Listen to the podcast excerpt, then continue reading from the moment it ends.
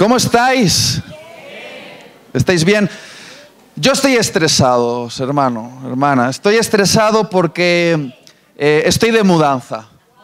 ¿Cuántos habéis hecho una mudanza alguna vez? no encuentro los calzoncillos, hermano.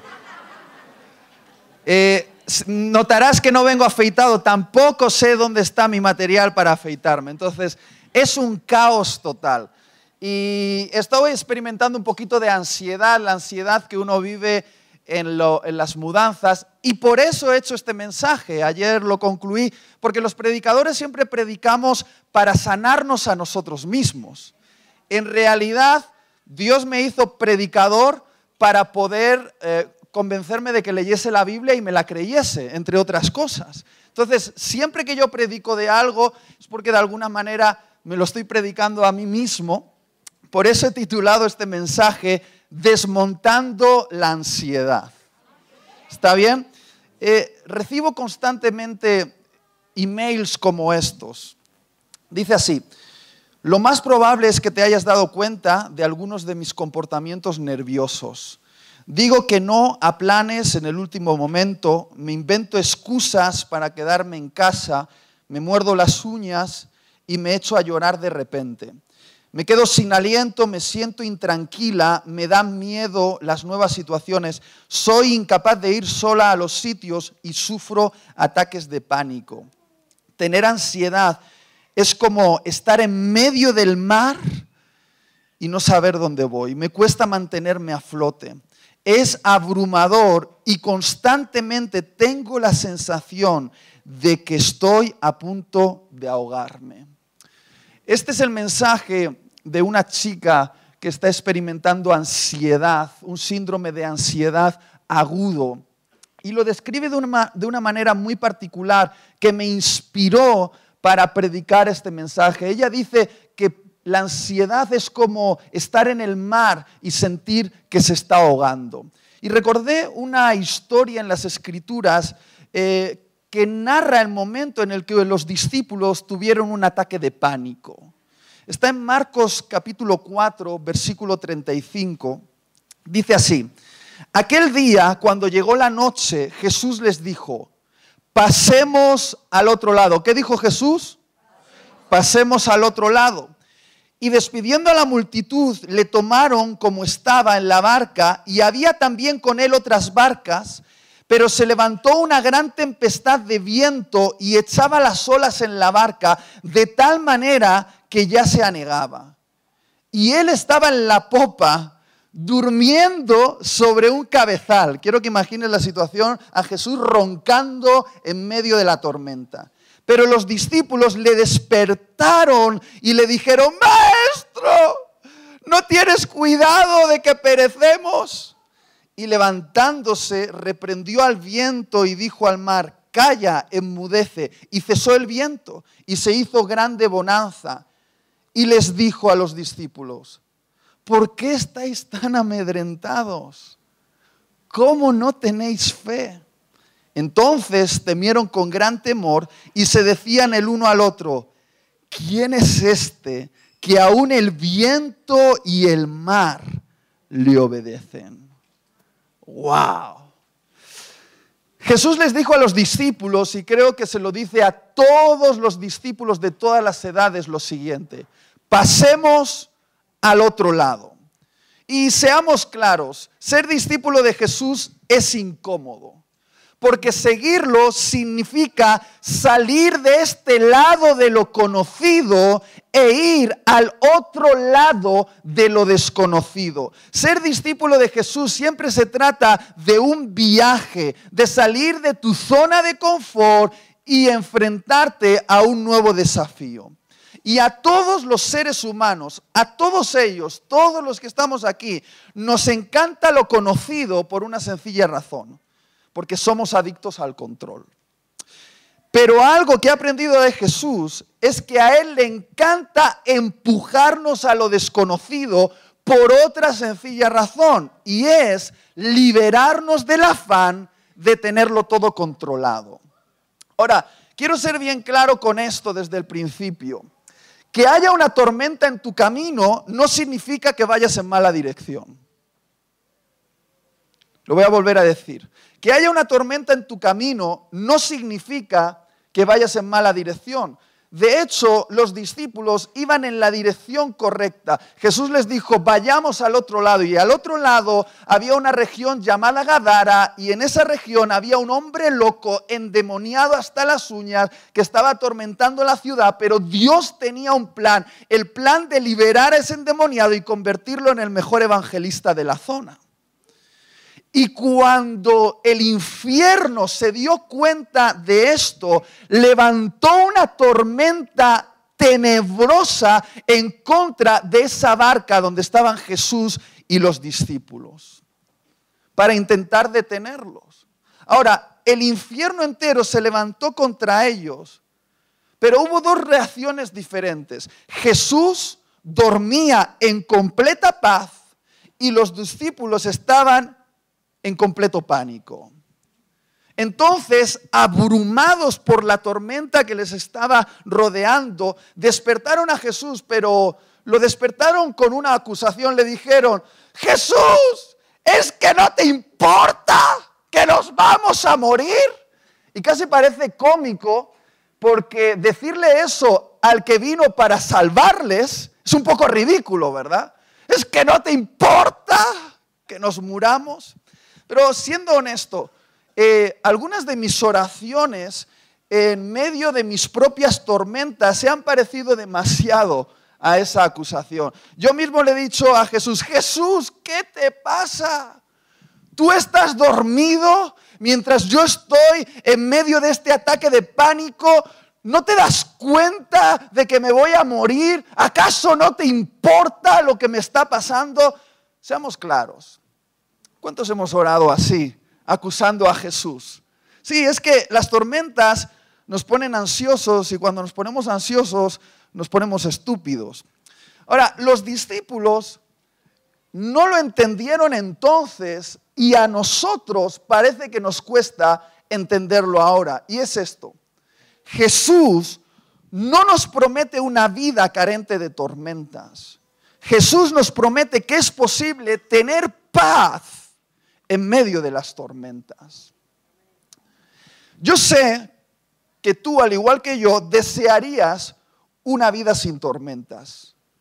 Pero resulta que la tormenta provocada por Satanás para hundirte, Dios la transforma en la prueba para promocionarte. Porque seamos claros, hay niveles de madurez en tu carácter que solo se pueden desarrollar en el ojo del huracán. Es decir, hay niveles de madurez en tu carácter como cristiano que solo se desarrollan en las dificultades, en las crisis, en los conflictos, en los problemas. Algunas de las virtudes más hermosas y elevadas de la vida espiritual solo se pueden desarrollar en medio de una tormenta.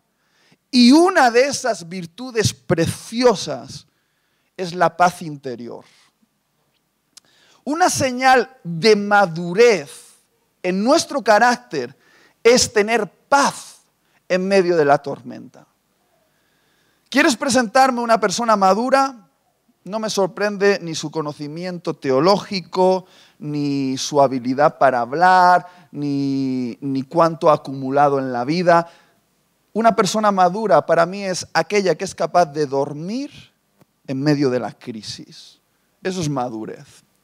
Y a veces parece que Dios no responde a algunas de nuestras oraciones desesperadas, pero es que no es que no le importe nuestra adversidad, sino que estamos pidiendo que detenga la tormenta que Él está usando para transformarnos en una persona madura. A veces tú oras, Dios detén esto, y Dios dice, pero si esto es lo que necesitas para madurar.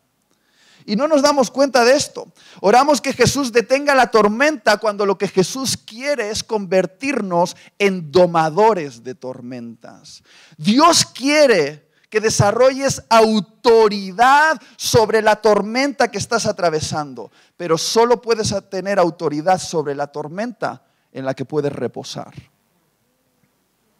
Por eso Jesús tuvo autoridad sobre esa tormenta. Por eso Jesús dijo, y la tormenta cesó. ¿Por qué? Porque Él fue capaz de reposar en medio de la tormenta. Es decir, la tormenta nunca entró dentro de su corazón. Allá afuera todo estaba en caos, pero dentro de Jesús todo estaba en completa paz. Y cuando un hombre en completa paz se levanta en medio de una tormenta, la tormenta se rinde ante la paz de ese hombre.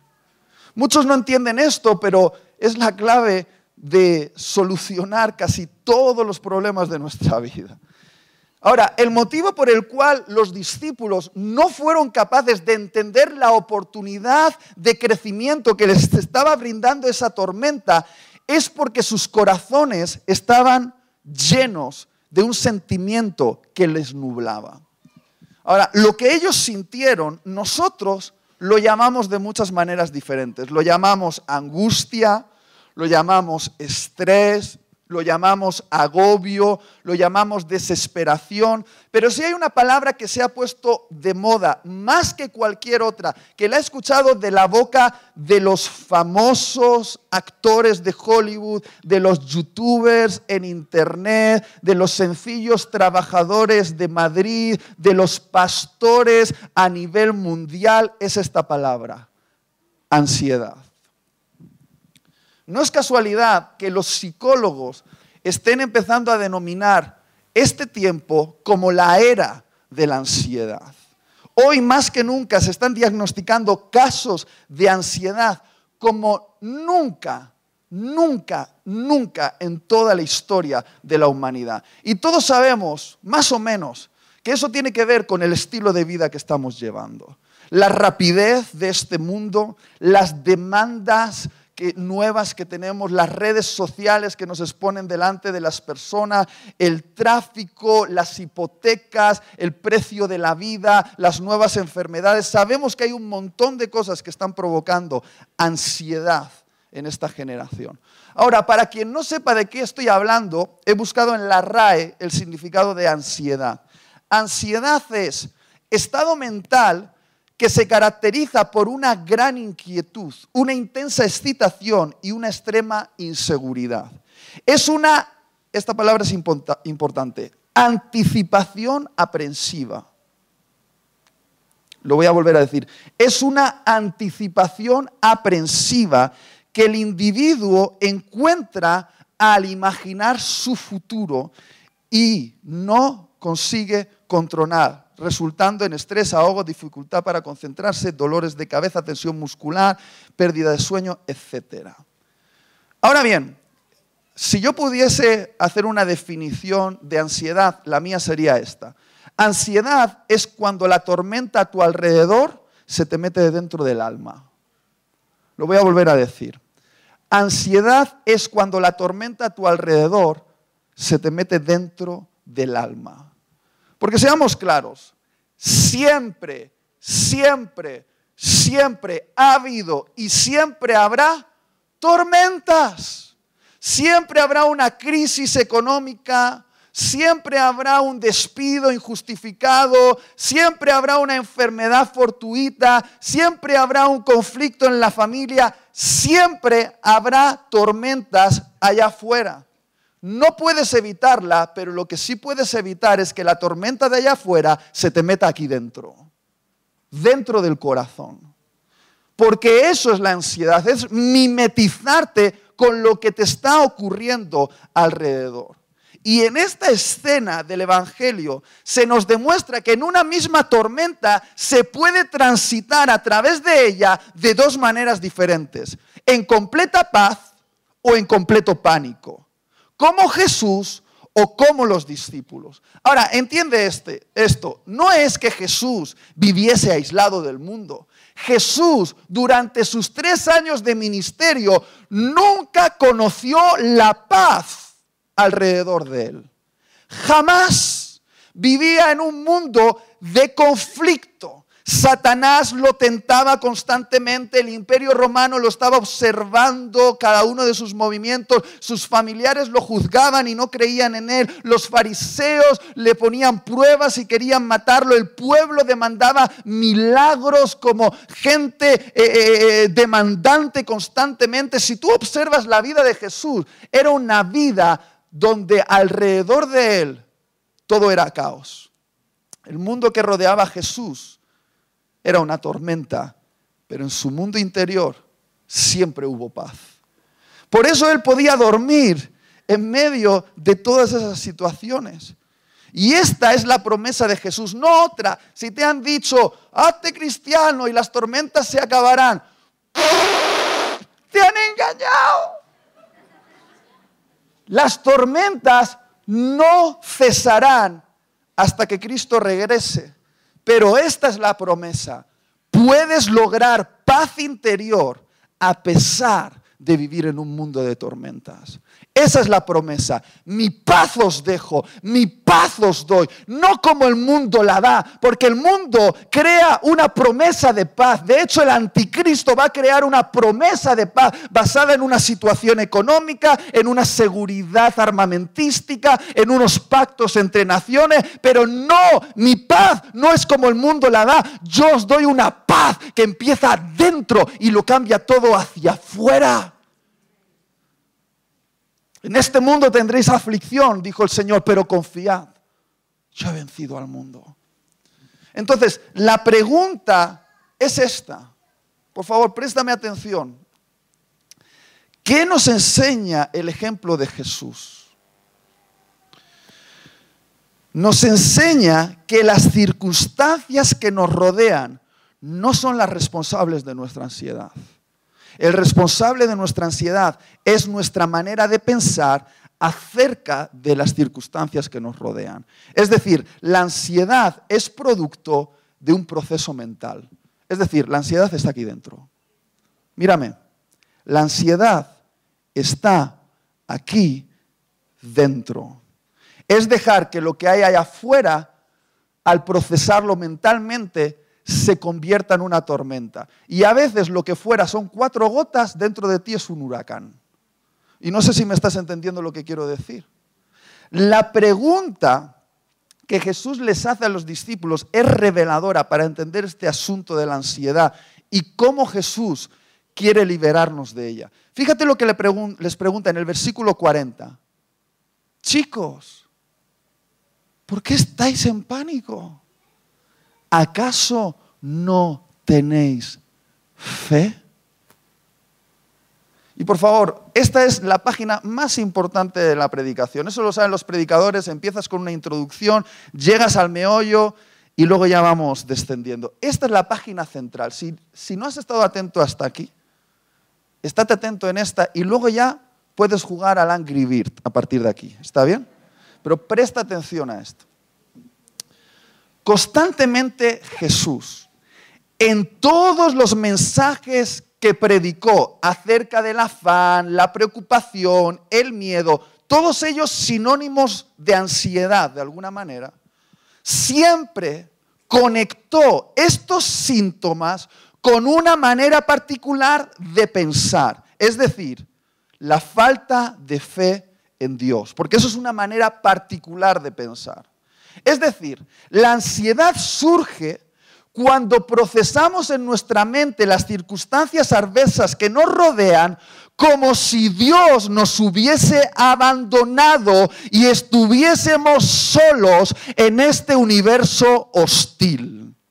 Es decir, la ansiedad es producto de procesar el mundo que te rodea desde una mente sin Dios o desde una mente que cree que Dios lo ha abandonado y lo ha dejado solo en medio de este universo hostil. Se parece mucho a esa sensación angustiosa que mi bebé tiene de vez en cuando cuando se despierta en medio de la noche, en medio de la oscuridad y empieza a gritar en ansiedad total. ¡Ah! ¡Ah! ¡Ah! ¡Ah! Yo sé y su madre sabe que está en una zona segura, que no le va a pasar nada, que tiene todo lo que necesita. Pero ella, en medio de la oscuridad, como es un bebé, no entiende y está en angustia. Me muero, estoy abandonada, estoy sola. Y así, así es como somos muchos de nosotros. Tenemos un padre bueno, pero vivimos como si estuviésemos abandonados. Por eso estamos ansiosos. Déjame parafrasear y amplificar la pregunta de Jesús. Sería así. Querido, querida, ¿por qué estás tan ansioso? ¿Por qué te sientes tan abrumado por los problemas que te rodean? ¿Eres como aquellos que no creen en Dios y por lo tanto solo se tienen a sí mismos para sobrevivir en este mundo hostil? Porque si es así, si solo te tienes a ti mismo para afrontar el dolor, la injusticia y la muerte que te rodea, es comprensible que tengas un ataque de pánico. Este universo puede ser desesperanzador para un ser tan frágil como tú. Pero, ¿por qué piensas como lo hace un niño abandonado en medio de la oscuridad, que intuye que un monstruo lo va a devorar, aunque no sabe exactamente por dónde le llegará la mordida? ¿Todavía no crees en mí? ¿Todavía no me conoces? ¿Todavía dudas? Esa es la pregunta. Por favor, entiende esto. ¿Cuántos de los que están aquí creen en Dios? Los demonios también, no os preocupéis. Ahora, la raíz de la ansiedad es falta de fe en Dios. Es incredulidad. Es no creer que Dios está contigo y que es bueno.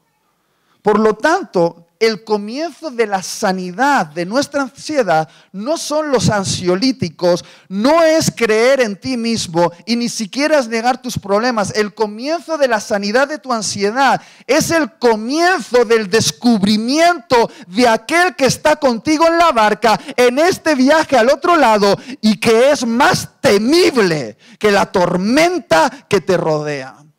Quiero preguntarte, ¿Conoces a aquel que está contigo en la barca mientras atraviesas esa tormenta? Déjame decirte quién es. Es el atormentador de tormentas. Él es más temible que el cáncer. Él es más temible que las crisis. Él es más temible que el dolor. Él es más temible que cualquier otra cosa. De hecho, Él devoró a la muerte en la cruz.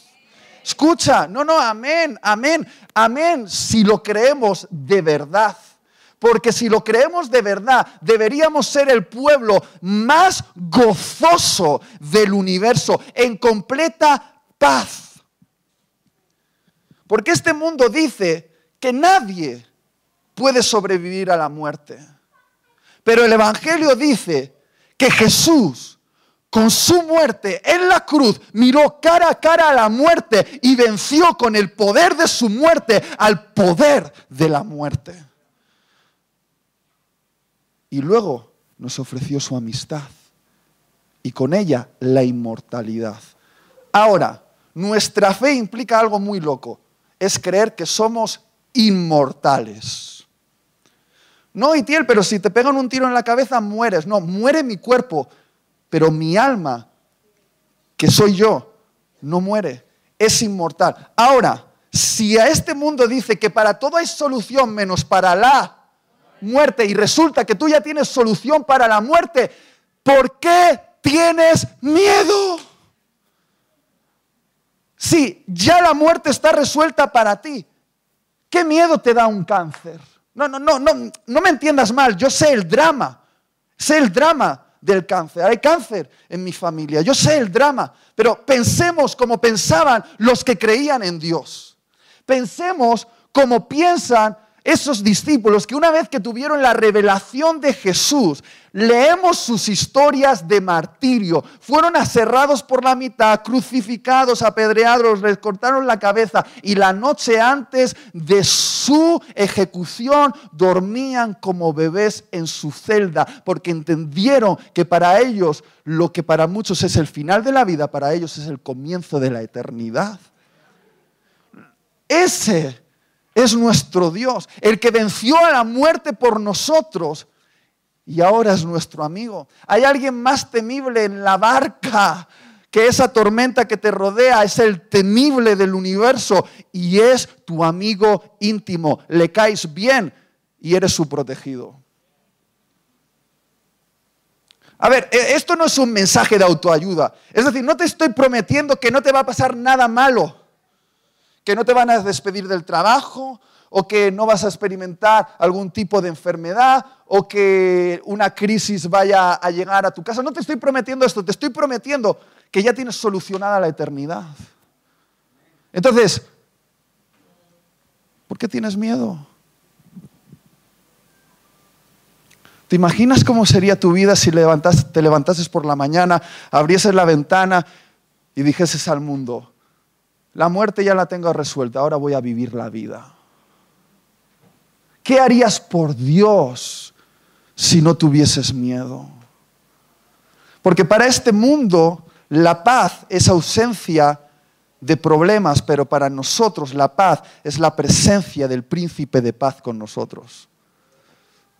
¿Alguien me está entendiendo o no? Ahora, voy a ir al siguiente punto. Cuando no tienes fe en Dios, la única alternativa humana que te queda es el control. Te lo voy a volver a decir. Cuando no tienes fe en Dios, la única alternativa humana que te queda es el control. Es decir, la alternativa humana a la confianza en Dios es querer tenerlo todo controlado. Y las personas más ansiosas que conozco son fanáticas del control. El control y la ansiedad siempre están ligados. Porque, seamos claros, cuando no crees que Dios está de tu parte, piensas que el único que está de tu parte eres tú mismo. Por lo tanto, tienes que controlarlo todo a tu alrededor para sentirte seguro. Y la pregunta esta mañana es, y no se necesita ser un filósofo para darle respuesta a esta pregunta, es, ¿puedes controlar todas las variables que rodean tu mundo? ¿Puedes? ¿Puedes controlar que te surja una enfermedad? ¿Puedes controlar los actos estúpidos de tus familiares? ¿Puedes controlar la opinión de las personas que te rodean? ¿Puedes controlar eh, ese acto de tu jefe que va a llevar a la empresa a la quiebra, ¿puedes controlar todas esas variables? ¿Puedes sí o no? No. Pues suelta el control. Suelta el control y ten fe.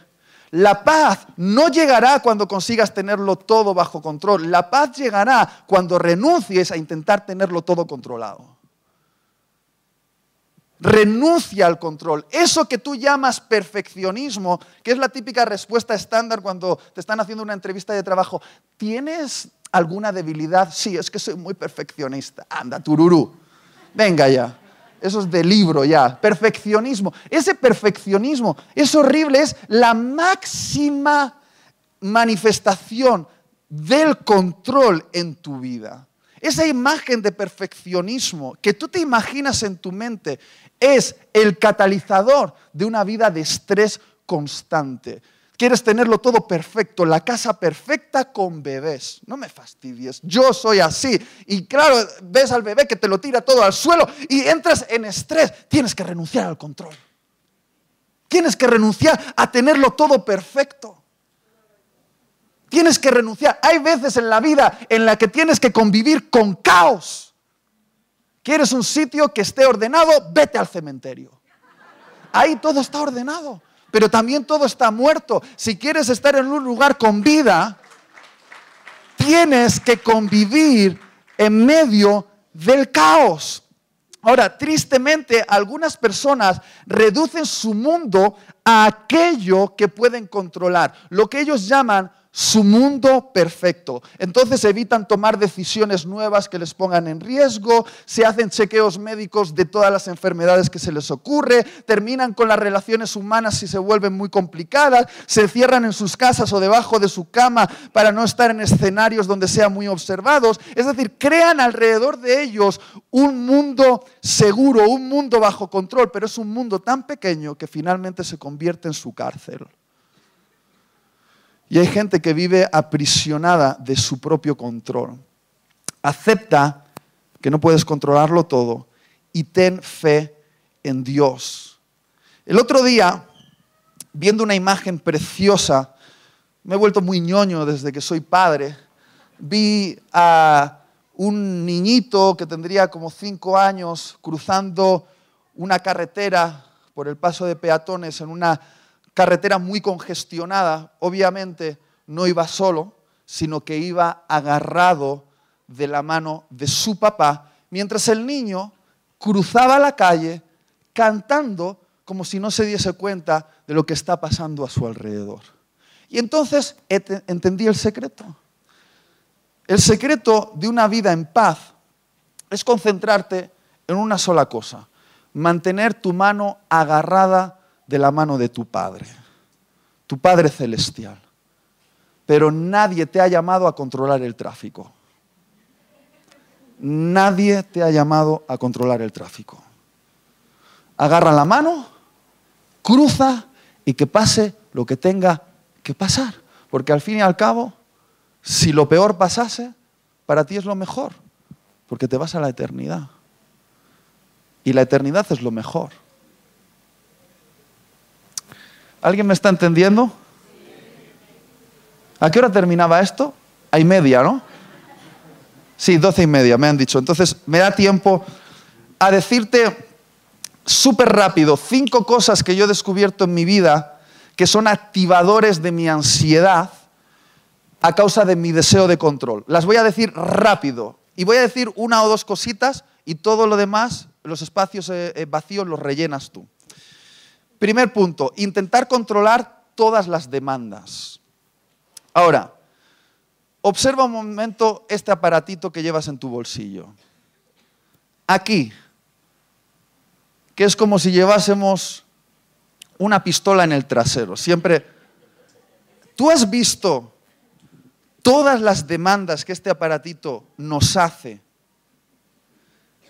con esas aplicaciones y esas redes sociales, con sus notificaciones,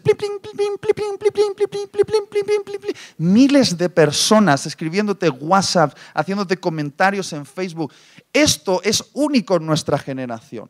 Mis papás tenían que atender la demanda de máximo, máximo 50 personas de todo su mundo. Aquí hay miles y miles y miles de personas que están demandando algo de ti. De hecho, conocí hace mucho a un tipo que me eh, confesó eh, su, afán de control al punto de que en, el iPhone, cuando hay una notificación sobre el icono, aparece eh, una bolita roja. ¿Sabéis eso? Dice que cada vez que enciende la pantalla, si ve una bolita roja, esté haciendo lo que esté haciendo, tiene que atender la notificación. Entonces, lo que nos pasa es que confundimos lo urgente con lo importante. Mira, los WhatsApp, las notificaciones, las demandas de este mundo loco, la mayoría de ellas pueden ser urgentes, pero no quiere decir que sean importantes. Y cada vez que tú atiendes una demanda urgente, estás desatendiendo algo importante en tu vida. Lo más importante es que mantengas lo más importante en lo más importante. Y muchos ya no hacemos eso. Suelta el control. No tienes que atender todas las demandas. ¿Cuántos me han escrito por WhatsApp y tardo varios días en contestar? Soy así porque no soy tu esclavo. No tengo por qué contestarte en el mismo momento. No tengo, porque no solo eres tú. Quizá para mí lo importante es contestar a mi esposa, no a ti. Y si me has escrito un chat, espérate, si no, llámame por teléfono. Y a ver si te cojo, que eso también será. ¿eh? Dos, intentar controlar la opinión de la gente. A ver, vivir obsesionado por mantener una buena reputación y que todo el mundo te ame es agotador, es imposible. Mira, si vives constantemente obsesionado por proyectar una imagen impresionante y luego compararte con las miles y miles y miles de personas que son más guapas que tú, más inteligentes que tú, que tienen más dinero que tú, vas a vivir en ansiedad. Mira, si vives para la aprobación de la gente, un día vas a morir por su rechazo. Deja de intentar controlar lo que la gente piense de ti. Lo que la gente piense de ti no es tan importante. Y aparte, te voy a decir un secreto, la gente está tan ocupada pensando en sí misma que pocas veces piensa en ti. O sea que en realidad ni siquiera la gente está haciendo una conspiración a tu alrededor, no te tienen en el centro de la conversación, ellos son el centro de su propia conversación. O sea que tranquilo, libérate, que opinen lo que quieran. Si yo sé que en esta sala a algunos no les caigo bien, si ya lo sé y no pasa nada. Os amo con el amor de Cristo.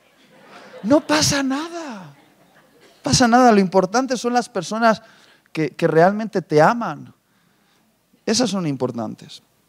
Tres, intentar controlar tu propia mentira. Mira, no hay nada que te ponga en más ansiedad que vivir una doble vida. Y yo conozco a una persona que por fin su esposa le, atrapó en, en, su adulterio. Llevaba años siendo un adúltero. Y yo tuve la oportunidad de hablar con él. Y él, casi con un rostro de alegría mezclado con tristeza, dijo, menos mal que ya me han descubierto. Era horrible vivir así. Llevaba años teniendo que borrar el historial, ocultando los mensajes, eh, eh, em, eh, siguiendo una mentira tras otra. Ya no me acordaba dónde lo había dejado en mi última mentira y decía, ahora por fin puedo descansar. Mi mujer me ha dejado, pero ahora duermo como un bebé. Y obviamente no estoy haciendo apología del adulterio, estoy haciendo apología de vivir en la verdad. Porque mientras mantengas una mentira en tu vida, vas a estar en ansiedad. Simplifica tu vida y di la verdad. decir la verdad es la vida más simple para vivir. Suelta el control. Cuatro, intentar controlar todas las opciones. Escúchame bien, si antes de tomar una decisión tienes que evaluar todas las opciones posibles, eso va a mantener tu ansiedad a niveles astronómicos. Eso le pasa mucho a mi esposa. Mi esposa cada vez que quiere comprar algo nuevo, yo qué sé, una silla de bebé, se tiene que ver el catálogo de todas las marcas de todas las sillas de bebé y hacer una comparativa que puede durar un mes de comparativa. Y ya hay un momento en el que noto a mi mujer ansiosa, es que estoy entre esta y esta. Esta tiene sus buenas opciones, pero también sus malas. Estas sus buenas opciones y también sus malas. Y no sé cuál es la opción correcta. Y dije, y le digo, elige. Pero es que si fallo, elige, tomamos el riesgo. Tomamos el riesgo. Elige ya. Elige. Y si hemos elegido mal, ya podemos volver a corregir eso en el futuro. No te preocupes, pero elige. En cuanto eliges una opción, dejas de estar ansioso. hay gente que está en tensión porque es que nunca toma la decisión. Toma una, toma una y permítete fallar en la elección. No pasa nada. Tienes toda la vida para recalcular nuevamente. Y por último, intentar controlar el futuro. A ver, si pasas tu vida imaginando todos los posibles desastres futuros que te pueden ocurrir,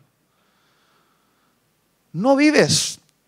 Recuerdo una conversación con un muchacho y toda la conversación era, ¿y si pasa esto? ¿Y si pasa esto? ¿Y si pasa esto? El y si, esas posibilidades, son posibilidades que solo están en tu imaginación. Y tengo una noticia para ti, probablemente no ocurrirán. Deja de imaginar el desastre, deja de imaginar un mañana que solo existe en tu imaginación. Porque esas posibilidades, sí, que quizá hay una, una probabilidad de que te ocurran, pero te aseguro que la mayoría de desastres, de que te caiga un meteorito mientras estás conduciendo por la carretera, no va a ocurrir. Por eso Jesús dijo, bástale a cada día su propio afán. En otras palabras, vive el hoy con la fuerza que Dios te da hoy, porque para vivir mañana Dios te dará fuerza mañana.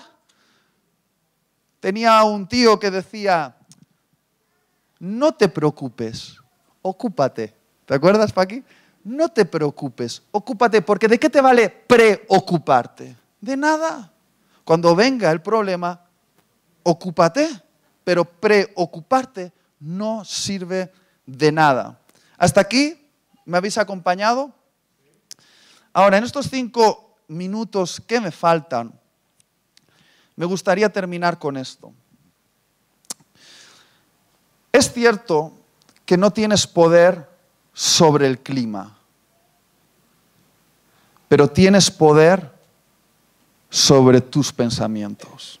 Es decir, eres responsable de cómo piensas. Aunque no puedes controlar el mundo a tu alrededor, puedes ser responsable de tu mundo interior. Y hay tres cosas que para mí me sirven para vencer la ansiedad. La primera de ellas es respirar la palabra de Dios. Querido, querida, como decía eh, la autora de esa carta que leí al principio, cuando me viene el ataque de ansiedad siento que me ahogo mientras me hundo en un mar profundo. Este libro contiene la palabra de Dios.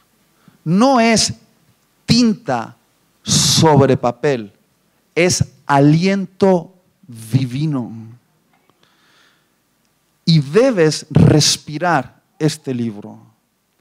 Debes respirar cada palabra cuando sientas que te estás ahogando. Si Dios cuida de los pájaros, también cuidará de ti. No vales tú más que un pajarillo. Respira la palabra. Respira. Todo lo puedo en Cristo que me fortalece. Respira la palabra. Respira la palabra. Podrás añadir un codo de estatura por mucho que te afanes. Respira la palabra y te va a dar aire cuando pienses que te estás ahogando. En segundo lugar, sea agradecido. Mira, esta mañana te has levantado con tus dos piernas funcionando, con tus dos manos funcionando. Eso es un gran motivo para estar agradecido. Pero la mayoría de personas aquí ya dan por hecho todas las bendiciones de su vida y solo se fijan en lo que no tienen. Y viven en un constante drama. Pero te voy a ser bien claro, un drama, un drama, un drama es que un familiar querido se muera. Un drama es que a tu esposa o tu esposa le diagnostiquen cáncer. Eso es un drama. Un drama es que te quedes en paro teniendo tres hijos y tengas 55 años. Eso es un drama. Todo lo demás, todo lo demás son circunstancias a resolver. Circunstancias a resolver. No confundas dramas con circunstancias a resolver. Y las circunstancias a resolver se resuelven. Sé agradecido, porque un día, un día va a llegar el drama. A todos nos llega el drama. Nos va a llegar. Pero estar viviendo en drama cuando deberías estar en paz es ridículo. Y por último, cuando lo que te esté pasando parezca que no tiene sentido, aún así, adora a Dios. Porque así es como termina esta historia en la barca, con los discípulos diciendo, ¿quién es este? Y se postraron y adoraron a aquel que fue capaz de vencer la tormenta por ellos. Mira, hay muchas cosas que van a ocurrir en tu vida que no van a tener sentido.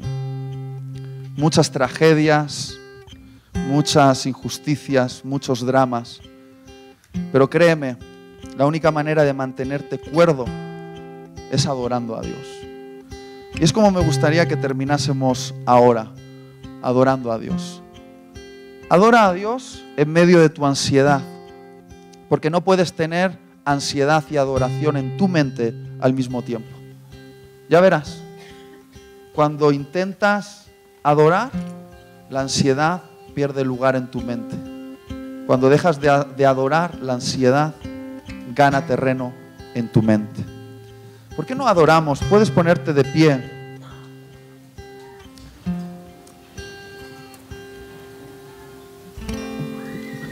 Puedes levantar tus manos conmigo. Y puedes decirle, Dios, libérame de la ansiedad y dame una revelación de quién eres tú. El temible, el que venció la muerte, pero que es mi amigo y está de mi parte. Te lo pido en el nombre de Jesús. Amén.